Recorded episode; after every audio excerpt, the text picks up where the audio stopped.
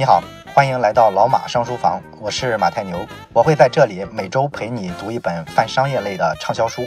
如果你想听更多的好书，或者想看节目的文字版，可以关注微信小程序“老马商书房”。咱们这一周呢，讲一本书叫《创京东》啊，这本书呢就是关于京东这家公司的，说的是他的这个创业故事。那这本书呢，实际上之前啊很早我就想讲的，但是后来不是这个刘强东出事儿了吗？这东哥呢跑到美国去啊，性侵这个女大学生被起诉了，那这就弄得我很尴尬。你说我要讲这本书呢，就显得跟蹭热度似的，所以说我就只好把这个书啊又往后搁了一下，就搁到现在了。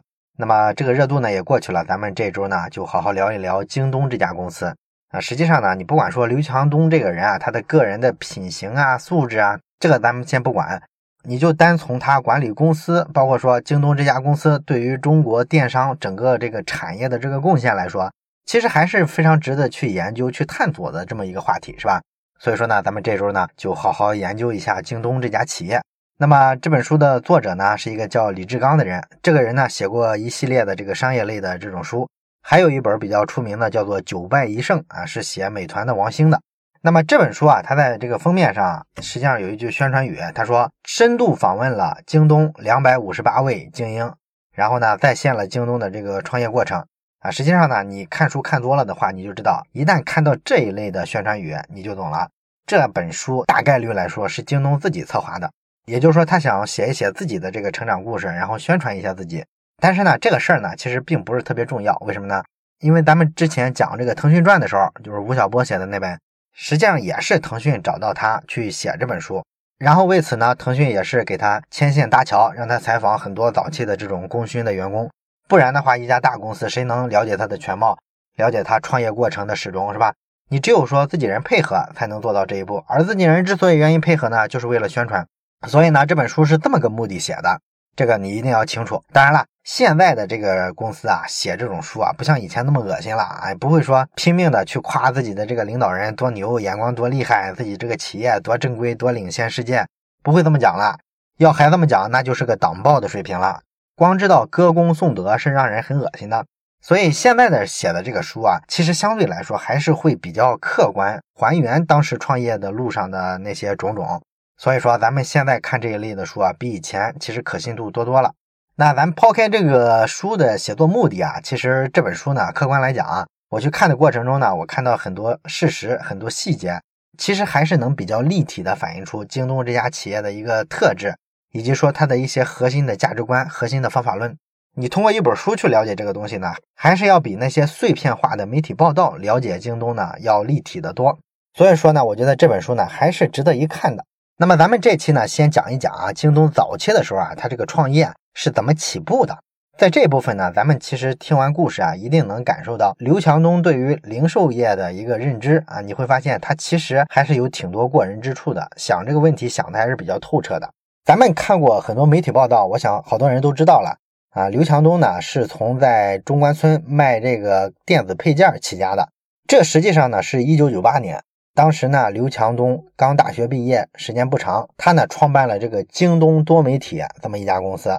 这个京东多媒体呢，实际上就是一个比较典型的线下渠道啊，也就是说，他去进货，然后在柜台上卖给其他的消费者，或者说其他来做批发的批发商。那么中国的这个零售行业啊，其实从改革开放之后，是在非常短的时间内迅速发展起来的。那迅速发展起来呢，就会导致一个问题啊。就是这个市场啊，其实，在供需双方的这个关系上，一开始啊是非常僵的，因为这个供需双方的这个力量并不匹配，一开始完全是一个卖方市场，有很多商品啊，只有他自己啊能够供货，所以人家不愁卖。于是呢，你这个消费者啊，你想买一个产品，你就发现这事儿不容易啊，里边有各种各样的欺诈呀、贪腐之类的这种事情。之前的时候，我记得我讲节目的时候，我也批评过中关村啊。中关村呢，不用说当时了，即便现在啊，都有各种各样的山寨品啊、残次品啊在那卖。当时的这个消费者啊，想去中关村里边以合适的价格买到一个质量比较好的产品，这个过程啊，你不能说九死一生吧，但至少来说需要很强的能力加上很好的运气啊，你必须得有眼力劲儿，你得会看哪是真品，哪是假货。然后呢，你还要很懂消费心理，你要有很强的砍价的能力。当年呢，据说你去中关村买东西啊，如果说跟这个卖家沟通的不顺畅的话，还有可能被人打一顿呢。所以啊，这个环境啊，完全是我们今天不可想象的。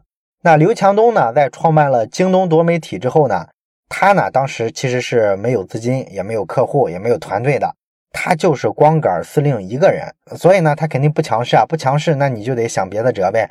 他想的辙呢，就是明码标价，然后呢，拒绝讲价啊，因为我自己拿的是正品，是真货，这个我知道。那卖的是真货呢，我就拒绝讲价，绝不让步。啊，很多客户啊来找刘强东买东西的时候，基本上一听他报价，扭头就走了，因为这个太贵了，是吧？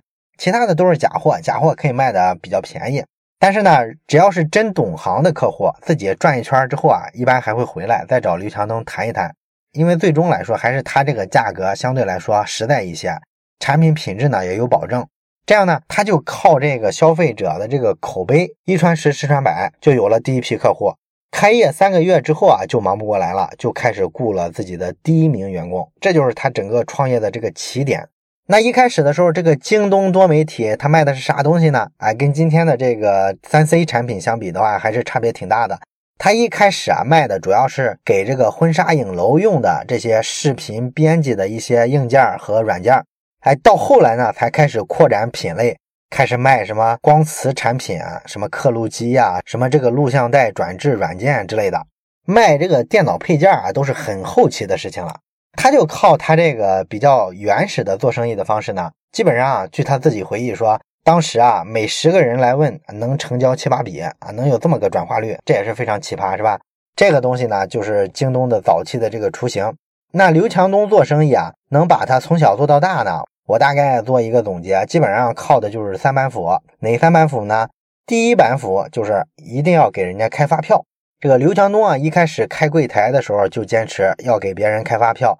为什么要开发票呢？啊，开发票呢，其实非常有仪式感，它就相当于呢给人一种宣誓，就是告诉别人我呢卖的是正品，所以说呢我也不偷税漏税。我给你开发票之后啊，这个税务部门之类的他要来查账啊什么，其实是非常好查的。所以说，这就约束了我自己，我是不能偷税漏税的，这是一个好处。还有一个好处呢，就是你开了发票之后啊，其实啊，消费者来找你维权，这就相当于有了证据。所以说我敢开发票，代表什么呢？代表我对自己的产品有底气啊，我知道它是正品，我也不怕你来维权。所以后来呢，确实有这个工商部门啊来找京东多媒体啊查过账，查了三天呢，发现他一分钱都没有逃税。而且呢，也没有查到说他们有水货呀、卖这个假光盘啊、假设备之类的这种情况出现。这个其实非常不容易啊，因为当时别的不说，至少就这个光盘来说，假光盘遍地都是。因为你只要买一张空白的光盘，然后上面印一个 logo 啊，然后就可以盗版人家的东西，最后做一个跟正版一模一样的包装盒。这么一套做下来啊，你可以卖的比正版稍微便宜一点儿，这个利润空间据说是几十倍，这简直就是暴利嘛，是吧？所以早期的时候，像九十年代末啊，当时中国还比较流行这个 VCD 啊，像 DVD 啊这些东西，所以呢，大家都是要看各种各样的电影的光碟啊。当时呢，大街小巷上都卖，基本上就是三块钱一张，五块钱一张，那个东西全部都是盗版的。当时假货就是猖獗到这个地步，所以呢，刘强东反其道而行之，一定要卖正品，开发票。当然了，这么干呢，肯定一开始是比较难的啊，因为你这个利润空间赶不上你隔壁的这些竞争对手嘛。所以从主短利上来说，卖真货啊，肯定一开始是不行的。但是卖真货有一个好处是什么呢？它是一个更长线的策略。你只要能坚持下来，你是能跑长跑的。而卖这个假货呢，基本上它不可能有回头客，因为吃亏上当就一回嘛。所以说呢，你需要不停的去拉到新的能够上当的这个消费者，他后面呢会比较累。而卖真货呢，形成了用户口碑之后呢，你会有回头客。然后呢，会逐渐形成一个比较稳定的客户群体，所以说这就是一个正向的循环了。于是来说呢，卖真货的优势啊，会在后面阶段的时候逐渐的显现出来。而卖假货的这个中关村呢，像二零一一年的时候，当时震动业内的有一件事儿，说这个中关村有一个太平洋数码城倒闭了，这件事儿是一件大事儿，好多人呢都唏嘘，说是一个时代的终结。而这个二零一一年的时候啊，当时京东商城的交易额已经超过三百亿了，已经成了这个中国 B to C 电商的老大。那中关村的这个太平洋数码城倒闭之后呢，刘强东呢还写了一条微博来评价这事儿。他说呢，杀死太平洋数码城的啊，不是说我们京东，不是我们革了你们的命，是你们自己。你们扪心自问一下，这么多年了，你们卖了多少水货、多少假货，干了多少偷梁换柱的勾当，打了多少消费者？这就是因果报应。这是咱们说的第一板斧，卖真货开发票。刘强东做生意的第二板斧呢，就是低价策略，因为他相信一个特别朴素的道理啊，就是薄利多销。只有薄利多销了，你这个生意才会有规模。有了规模之后呢，你才能对这个行业的上下游有控制力。这就是他对于零售行业的这个理解。应该说这个理解是非常对的，是吧？咱们之前讲这个富甲美国的时候，聊到这个沃尔玛的问题。沃尔玛实际上做这个折扣店，就是从这个逻辑思考出发的。刘强东呢也深信这个逻辑，他呢不相信暴利。哎，他说呢，你不要老指望什么什么东西产生特别高的毛利率、特别好的暴利，这个不可能。但是呢，中关村这些卖电脑配件的这些商家呢，他最大的一个问题就在这儿，他们老是满脑子有暴利的概念，老想着说我花五千万去拿一个单子，然后转手一卖就净挣两千万，哪有这种好事儿？是不是？所以说呢，从创业第一天开始，京东呢，它追求的都是一个细水长流、薄利多销的这么一个策略。啊，一定要通过低价让利给消费者，然后呢，把规模做上去。规模上去之后啊，一切就好说了。所以呢，这么多年，其实咱们想想，第一次听到京东这个名字的时候，大概啊，你可能听到的别人嘴里说的这个口碑贴的这个标签，基本上就是说它这个电子产品是真品，然后呢，价格便宜。这证明呢，他这个理念啊这么多年其实是比较成功的，对不对？这个低价策略啊，对于打动上下游的这些合作伙伴、供应链的商家，其实是非常有用的。你比方说，这个书里讲了一个非常有意思的道理。他说呢，他们一开始啊，在卖东西的时候呢，争取不到这些特别大的客户，因为中关村有很多大的柜台啊，一次性的进货进好多家，人家都是找这种特别大的批发商去拿货，不愿意找京东，因为京东规模太小。那么京东的这个业务员呢，就上门去找这种大客户，跟他谈说我们的这个产品啊，价格非常低啊。但是这么说了也没用，人家仍然不信任他，不理他。那怎么才能拿下这种客户呢？那刘强东呢，就跟他的业务员说：“你这样，你每天啊去找他交流一次，交流的时候呢，你就去给他报一个价格，咱把这个产品的价格呢报的特别低，低到什么程度呢？咱们就报咱们进货的价格，咱们不加利润啊，甚至说我们可以允许什么呢？”比进货的价格还略微低一点儿，我们用一个略微亏损的价格去报给他。这样呢，你每天报，每天报，每天报，时间久了，总有一天他就会发现，其他家店进货的价格啊，好像总是比京东多媒体要更贵，咱们这边总是最便宜的。他就会逐渐形成这个认知，然后呢，他可能心里就会默默的盘算一下，哎，我不从京东拿货，每天其实多花了多少钱，亏损了多少钱，他就会算账了。还有一个好处呢，就是咱们这么频繁的给他洗脑，让他知道咱的底价之后呢，他会拿这个价格当成一个标准去跟其他家去谈，说你能不能给到我这个价格？那其他家肯定拒绝呀，因为人家都是要挣钱的，只有咱家报的是成本价，甚至是略微亏损的价格，所以他拿着咱这个价格去要求其他家给他打这个折扣的时候，肯定会四处碰壁。你看吧，到最后啊，他一定会回过头来找你的。哎，然后呢，这个业务员听了之后啊就按这个套路去办。结果呢，这个大客户啊，确实经过一段时间之后呢，开始逐渐对京东态度变好了，开始找他拿货了。那你说你京东给人家的这个货啊，还亏损，亏损你不是也没钱可挣吗？这个不要紧啊。你想他在某个产品上大量的从你这儿拿货之后，后面顺手的一些其他产品逐渐也就从你这儿拿货了。你在其他的产品上稍微再有点利润，再把钱挣回来呗。长期来看肯定是不亏损的嘛。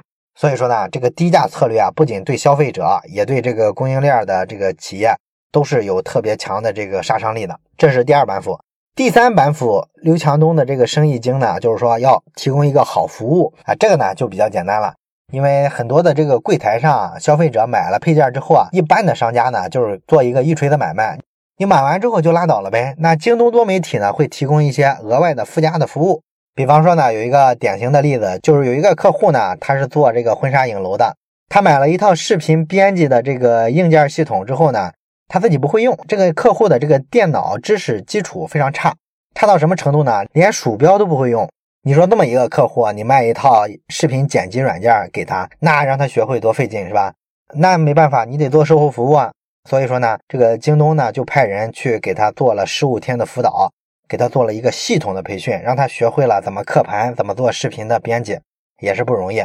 所以咱们从京东早期做生意的这三板斧去看，可以发现呢，京东的整个的这个商业方向，其实在早期就定下了。后续呢，京东商城啊，做电子商务之后啊，后面所有的服务其实都延伸自这三板斧这三个重要的认知。这个呢，咱们后面也会说到。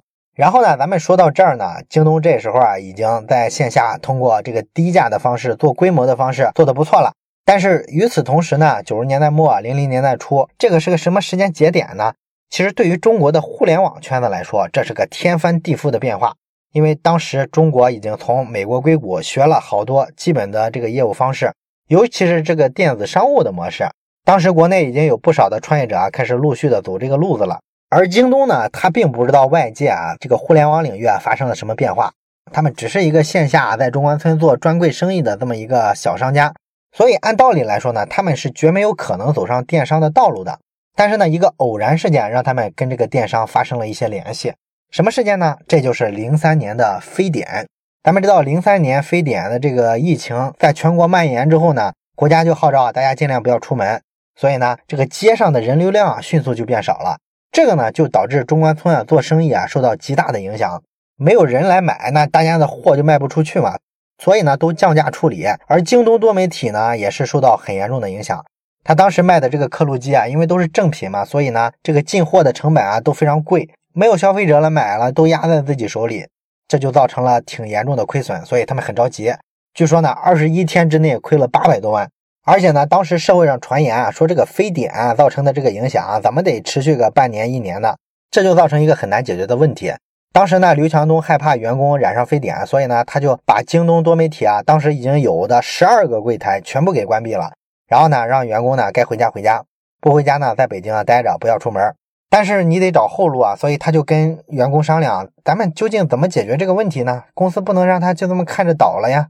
其中有个员工呢就提出一个想法来说，哎，你看现在客户啊既然不能出门来买东西，那咱能不能通过互联网上买呢？互联网上买东西不就不用见面了吗？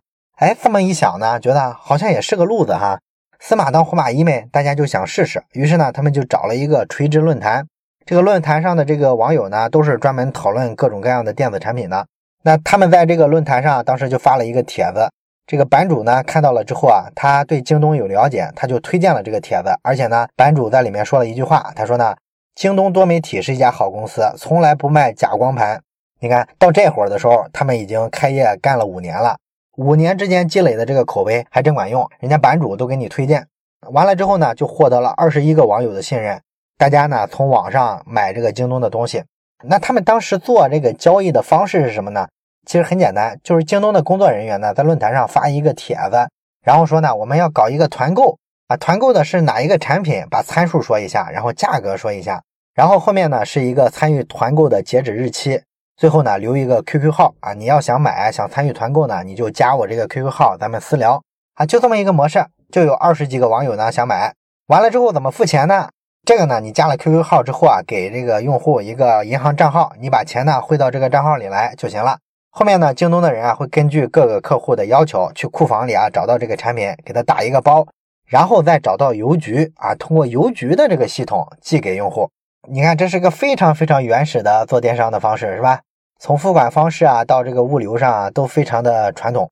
但是不管怎么说，第一单成了之后，他们就发现了，哎，在网上做这个团购还确实可行。所以呢，他们就干脆把自己库存里啊压着卖不出去那些什么刻录机之类的很贵的那些产品，以一个比较便宜的价格打个折，在网上也给它卖出去了。这样他们就把库存清空了，然后现金流回流了，这就避免了公司倒闭，是吧？从这件事儿之后呢，刘强东就认识到，哎，这个互联网还非常有意思啊，居然能卖货。在这之前呢，刘强东是一个对互联网啊了解非常少的人，他连 QQ 号都没有。你想啊，零三零四年的时候，QQ 用户已经多庞大了，是吧？他竟然对这个都一无了解。后来呢，他们就在这个论坛上做了半年的这个团购。做了半年之后呢，刘强东就做出了一个决定，他决定呢，我要做一个独立的网站来卖产品。一个就是他这个论坛啊，不是你个性化的东西，所以你不能对他这个架构啊进行整改。这个呢，其实不利于你服务消费者，是吧？啊，消费者在一个论坛上买东西很容易流失掉的。第二一个呢，就是这个论坛啊，后来的这个成本也是越来越高了。因为你老卖东西之后啊，人家论坛呢就提出来我要抽成啊，抽成之后呢，你想就把他的这个利润空间都压没了，是吧？这就相当于呢渠道成本太贵了，所以说呢他下定决心，在二零零四年的一月一号的时候就上线了一个京东多媒体的这么一个网站，上面呢一次性的挂上去了一百多个产品，当然那个网页肯定是特别粗糙的，每一款产品啊上面只有纯文字的介绍，干巴巴的啊一些参数什么的，价格什么的就写这个东西，然后呢拍两张照片传上去。没有咱们后来说的这个做电商的要有特别优美的，让人一看就想买的那种文案，然后也没有关于品牌的介绍，什么都没有。而且呢，这个还不是最严重的问题，最严重的问题是他们没有技术啊！你一个做网站的没有技术人员。当时呢，刘强东啊会写一点代码，然后他公司呢还有一个技术员，平常主要是做这个视频编辑的，也多少懂一点。所以呢，他们就凑合着弄了这么一个网站，凑合着用。结果呢，这个网站上线之后啊。啊，连基本的这个系统补丁啊、防火墙啊这些东西啊都没做，这就导致呢很快就被人黑了啊！有黑客呢就入侵了他们网站，然后呢在他们网站上留了一句言啊，写的是这么一句话：京东的网管都是大傻逼。然后他们发现了之后呢，就火急火燎的跑到机房去折腾了两个多小时，啊终于修复了这个漏洞。完了，这个技术人员就回家了。回家的路上呢，又接到电话说我们这个公司的网站又被黑了，这个黑客又进来了。这个技术人员呢，就火急火燎的又返回去，然后发现呢，这个网站上黑客又留了一句话，说京东的网管还是大傻逼啊！幸亏说这个黑客啊，只是调皮哈，人家没有恶意的破坏他们的数据库之类的啊，只是调戏了一下他们这个网站特别脆弱。但是不管怎么说，让人家这么折腾一回，你就明白了，你得专业点是吧？得招个正经八百的技术员啊，不能自己瞎搞了。所以呢，他们就从这个非常山寨的产品开始做起，在上面逐渐开始卖东西了。然后做了几个月之后呢，刘强东有一天突然召集所有的员工说：“咱们公司啊，我准备把线下的所有卖东西的这些渠道、这些柜台全砍掉，彻底转型成一家线上的零售公司。咱们所有的销售都只通过线上走。”那么刘强东的理由是认为呢，线上消费的话其实体验更好。为啥呢？因为消费者不用离开办公室啊，不用离开家，不用上街啊。然后也不用讨价还价，上面直接明码标价。同时呢，我们京东又承诺都是正品，它不用鉴别真假。所以你看，这个比线下交易的时候啊，其实付出的成本更低。而且呢，这个事儿还带发票，是吧？多好！从当时的这个数据看，京东线上部分的这个销售额呢，确实是在快速的增长。但是呢，他提出这个办法呢，没有得到广大同事的支持，因为同事们的想法是：你互联网现在普及率多低啊？他有几个人有个人电脑？这些网络的订单现在是涨得快，但是涨到什么时候就涨不动了，谁也说不清楚，是吧？万一这个市场非常小呢？咱要冒这个风险把线下全砍掉吗？你可要知道，线下卖东西这可是个非常成熟的渠道，而且说来呢，当时线下国美、苏宁这种模式啊，已经在全国跑马圈地了，人家都有几百家这种分店。国美、苏宁就验证了，你卖家电通过这种大卖场的方式啊，效率非常高。所以，我们京东应该是走这个路子，模仿人家。然后也做一个线下开上几百家店，在全国，然后专门卖这种电子产品，这才是一个清晰的商业模式啊。有钱人铺路的，为什么要赌一个前途未卜的方式呢？但是这个地方呢，就看出京东的这个管理模式了。咱们说了，京东的早期啊，是一家特别粗糙的企业，各方面都很 low，在管理方式上也 low 啊。于是呢，早期的京东呢，其实是刘强东一个人的一言堂，他非常强势，别人都反对他，但是他说不行，我就要去做，你们的反对都无效。啊，于是呢，他就把这个公司的所有的线下的柜台全撤掉了。这个应该说是非常冒险的一步，是吧？但是呢，京东其实所处的这个时间节点还是运气比较好的，因为当时做电商呢，属于不早也不晚。最早的那批电商啊，九十年代那一波，大部分已经死掉了，因为第一波人啊，一般都是趟路的，趟着趟着可能就趟到雷区去了。后来呢，那一波能活下来的呢，又经历了零零年到零二年这个纳斯达克的这个互联网泡沫的破灭。所以说呢，影响全球啊，那时候整个互联网行业啊都快活不下去了，非常痛苦。但是呢，到零三零四年，这时候呢，互联网公司又缓过劲儿来了，资本呢又开始重新青睐这种比较有意思的一种新模式。所以说呢，在零四零五年这个档口啊，他跑去做电商，其实是非常幸运的，既规避了早期的风险，同时又没有后来那种竞争那么激烈的情况。所以说，这相当于抓住了一个风口。通过做电商的方式呢，刘强东逐渐发现了他这个商业模式比较优势的地方。他最大的一个优势啊，就是他可以跟上游谈判了。原先的时候啊，他做那个柜台销售的方式，其实实际上最怕的是什么呢？最怕的就是上游这些给他供货的商家卡他的脖子。因为你卖人家的东西啊，要获得人家这个品牌的这个授权，人家如果不授权给你，那你就没有货可以卖，那你就完蛋了。所以呢，你的命运啊，完全掌握在别人手里，因为你没法跟他谈判，人家给你啥你就卖啥。那现在的这个电商就不一样了啊？为啥呢？因为他这个业务模式是反过来的，我是直接接触消费者的，消费者直接在我这个网站上留言，我想要什么什么产品，然后好多人都留这个言，他就知道这个产品啊，未来如果上架卖的话，一定能火。所以他跟上游谈的时候就心里有底。他知道哪个产品是能火，哪个不能火，而那些不火的产品，他干脆不理你。所以说，他增加了对整个行业的掌控力。当然了，到这里呢，京东其实还是一家土的掉渣的公司，它仍然不是一家非常现代化的电商企业。有一个细节啊，反映在他们的管理上，你就能看出来他们有多粗糙了。比方说，这个京东的这个仓库啊，在零四零五年那会儿，其实呢都没有一套管理仓库的软件系统。他们管仓库靠的是啥呢？靠的是人脑，靠脑子记住啊！咱们知道仓库里啊，你一下放好多货进来，特别满的话，那哪些货放在哪个角落，这个回头你这个发货的时候其实非常难找。所以说，现在所有的这些电商公司呢，都会上一套仓库管理的软件系统，里边把仓库的每一个位置、每一个货架上都标上清晰的号码。而他们当时呢，做这个事儿居然全靠人的脑子。让人硬性的把这个仓库里啊每一个商品的位置给它记住，但是后来这个商品数量多了，你就不容易记了，是吧？尤其是仓库的规模越来越大之后，所以很长时间呢，他们就用了一个特别笨的办法，就逮一个员工，让他专门去记这个仓库商品的位置，让他花一个星期的时间，把仓库里啊好几百种不同的商品都给他记住，然后我需要发货的时候，你领我去把这个货拿出来。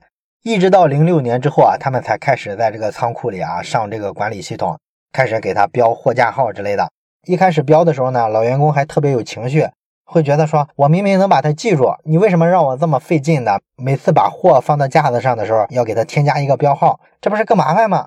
但是你这个货不止几百件，到了几万件之后，你发现这个效率会高很多很多。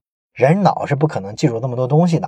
然后这会儿的这个京东的电商呢，也没有什么监控体系，所以呢，很多客户他买了一个东西，比方说买了两盒光盘。然后呢，你发了货之后呢，因为没有监控嘛，你也不知道自己发了多少，所以客户就经常来讹他，会说呢，哎，我明明买了两盘，我就收到了一盘，你们重新给我补发一下，那就没办法，你只能补发了。所以这种损失是非常多的。